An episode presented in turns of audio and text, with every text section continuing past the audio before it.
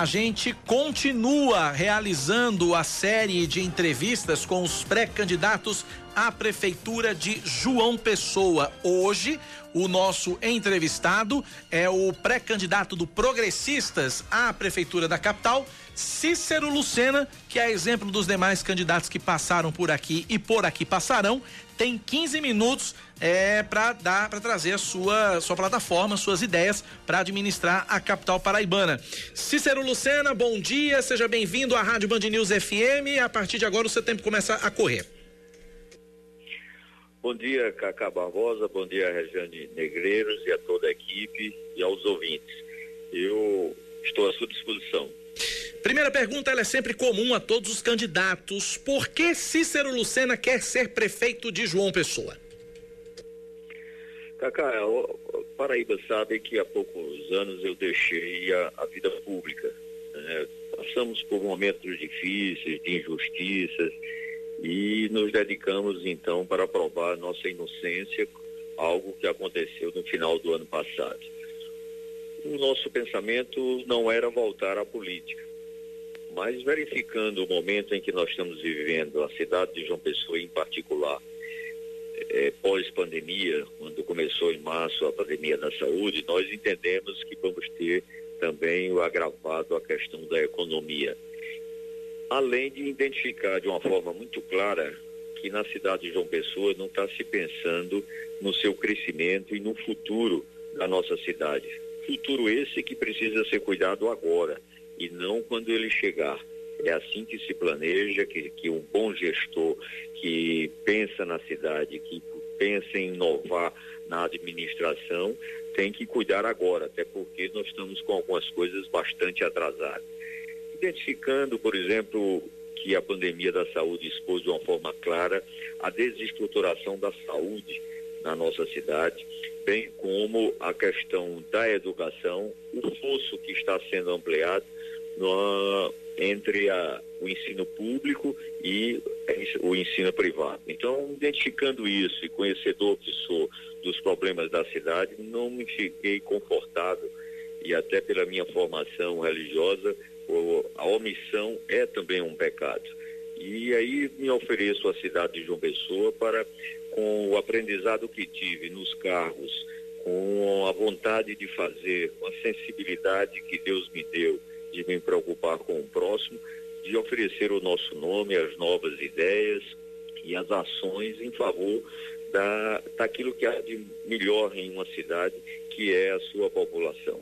Eu não estou sendo candidato para brigar, estou subindo em ringue, não estou sendo candidato para ter no meu currículo que fui prefeito de João Pessoa, não é por vaidade, não é por trampolim político, mas sim com a vontade de servir a essa cidade que eu conheço e sei o que precisa fazer.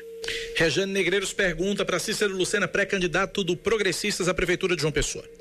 Bom dia, Cícero. O senhor foi prefeito aqui de João Pessoa. Bom dia. É, por duas vezes, né? O senhor foi eleito em 96, assumiu em 97, ainda pelo PMDB, depois foi reeleito já pelo PSDB, ficou até 2004.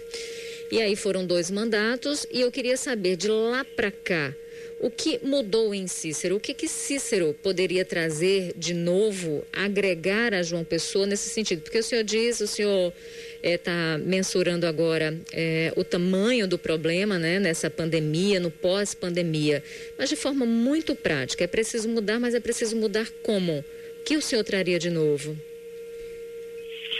Jane, começo pela saúde.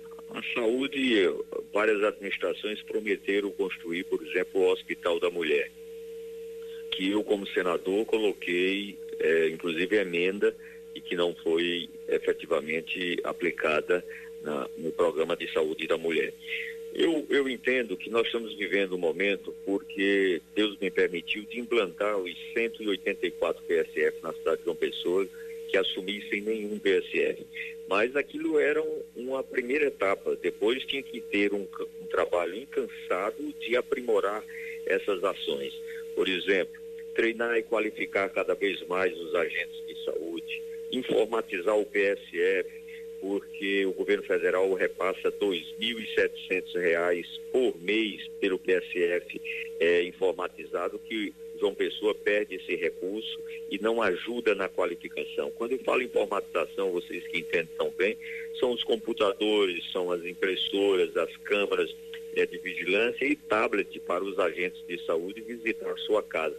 Algo que eu fiz na época com a tecnologia da época, que era um palm top e a internet muito ruim. Hoje você pode fazer isso, você pode é, fazer a telemedicina, já que foi autorizada agora é, no, no período de pandemia.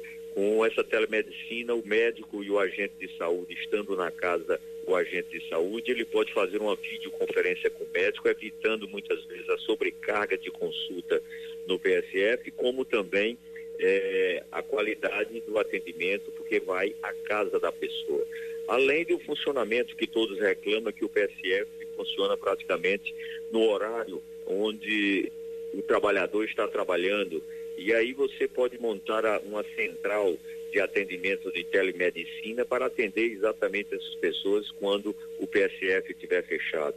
Voltar aquele compromisso, aquela senti, é, sentimento de cuidar das pessoas, de valorizar os que trabalham no PSF, treinando, qualificando e bem remunerando.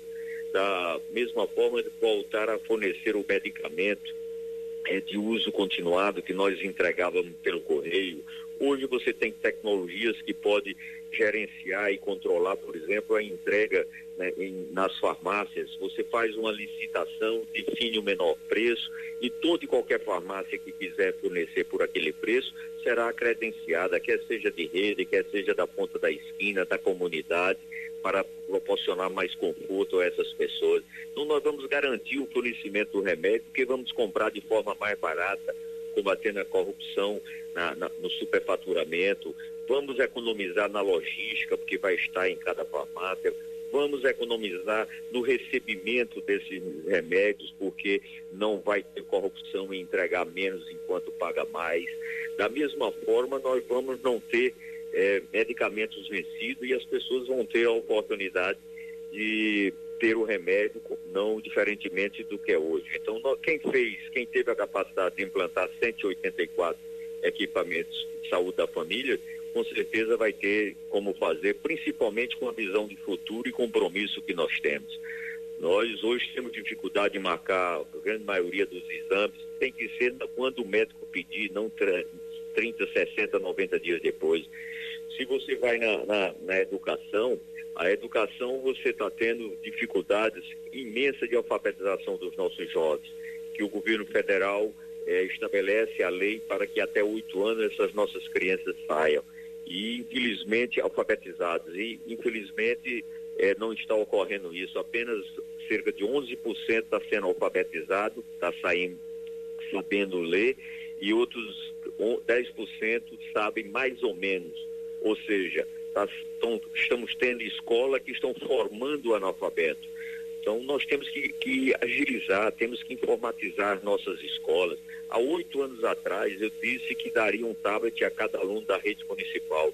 Quando cheguei no Senado, apresentei projeto a nível nacional para que o aluno da rede pública, nós estamos vendo, Cacá e Regiane, que o fosso está aumentando muito. Hoje nós temos que ter duas visões de educação, a visão pedagógica e a visão digital porque senão nós não vamos preparar os nossos jovens para enfrentar o mercado de trabalho.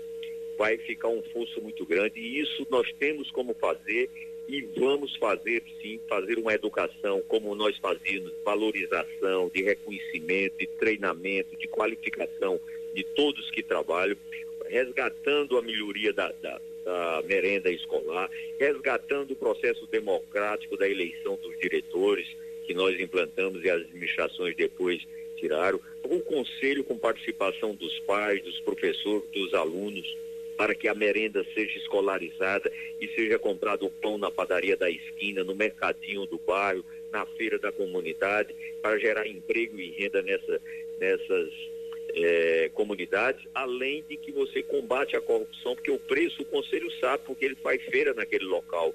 Não vai ter medicamento vencido, não vai ter, ou comida vencida, como também vai ser a comida vai ter a qualidade, tá certo? Que as crianças são acostumadas a, a comer com a supervisão nutricional. Mas hoje nós podemos fazer mais do que fizemos, que foi inclusive reconhecido pela ONU como um dos 12 programas mundiais de segurança alimentar, com qualidade e com nutrição suficiente para uma criança. Hoje você ainda pode agregar mais, você pode dar suplemento alimentar, que é para aumentar a imunidade das nossas crianças, aumentar a capacidade é, de, de aprendizado para essas nossas crianças, fazer, fazer uma administração totalmente digitalizada. É inconcebível que hoje um pequeno empresário que vai gerar emprego, que vai gerar renda, para tirar um alvará precisa de 60, 90 ou mais dias para liberar, onde nós já temos cidade que libera isso em 48 horas, porque o arquiteto faz o projeto de forma digital, envia, a inteligência artificial analisa se está cumprindo a legislação e, consequentemente, libera o alvará sem botar dificuldade, muitas vezes para tentar oferecer facilidade.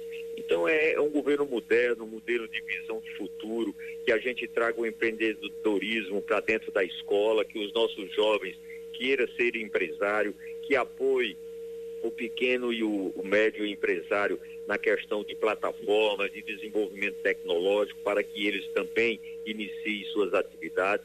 Hoje, para você ter ideia, e vocês sabem muito bem disso, o Magazine Luiza, a, a lojas americanas, tem plataforma que o que eles menos vendem são os produtos dele mesmo.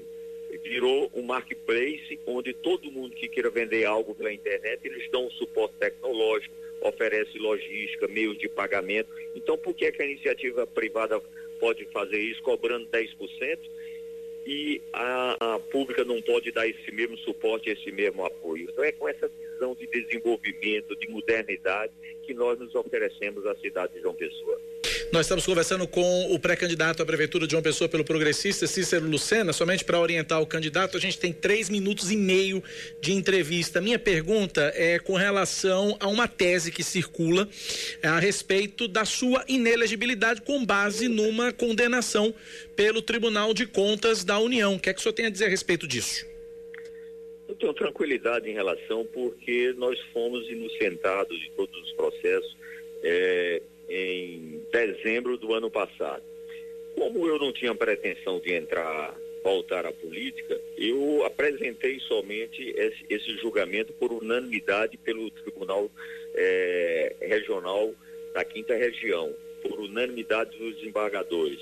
E nós apresentamos no, no, Tribunal de Contas porque eu não tinha pretensão, não estava preocupado se ia ser candidato ou não. Mas como surgiu esse fato é, da, da, possibilidade da minha candidatura, nós entramos recorrendo isso e temos a tranquilidade é, de que vai ser levantado ele supor pelo tribunal e, consequentemente, é, até porque existe precedentes inúmeros nisso, e se eu ganhei numa ação criminal da Justiça é, Federal por unanimidade dos desembargadores, transitado em julgado. Isso aí é mais uma injustiça que alguns candidatos desesperados por não ter ideia ou então porque não cumpriu o que prometeu aos eleitores, aí está tentando multiplicar isso. Mas o importante é que eu serei candidato e vou trazer minha proposta para cuidar dessa cidade que eu amo tanto e que me acolheu. Temos Sim. menos de dois minutos, dá tempo ainda de uma última pergunta de Rejane. Cícero, a, a aliança com o Cidadania, PP Cidadania, de fato ela vinga? Fale-nos sobre isso. Rejane, eu tenho, eu tenho dito que eu sou candidato para identificar a vontade do eleitor, que é um gestor que cuide da cidade. O projeto, meu projeto, é para a cidade de João Pessoa. Então, todos aqueles que queiram contribuir, todos os partidos que queiram contribuir, para mim, serão muito bem-vindos, porque vai ser em favor da cidade de João Pessoa. Eu não sou candidato para brigar, eu sou, eu sou candidato para unir as ações em favor da cidade. E sem dúvida, o Cidadania tem ações também como governo do Estado em João Pessoa e que nós poderemos discutir e cada um fará uma parte desse projeto de cuidar da cidade de João Pessoa. Se assim desejar, será muito bem-vindo. O senhor tem 50 segundos para suas considerações finais. Obrigado, Cacá, você, a Rejane, a todos os ouvintes. É com alegria que participei e estarei sempre pronto para a gente discutir a nossa cidade o, no projeto de cuidar principalmente daqueles que mais precisam. E fazendo isso é cuidar de João Pessoa como um todo. Não serei um prefeito apenas da Orla e da Lagoa. Com fé em Deus, serei prefeito de toda João Pessoa. Conversamos, portanto, com, com Deus. Obrigado ao candidato, ao pré-candidato à Prefeitura de João Pessoa, Cícero Lucena, do Progressistas, que foi o nosso entrevistado hoje aqui na Band News FM Manaíra.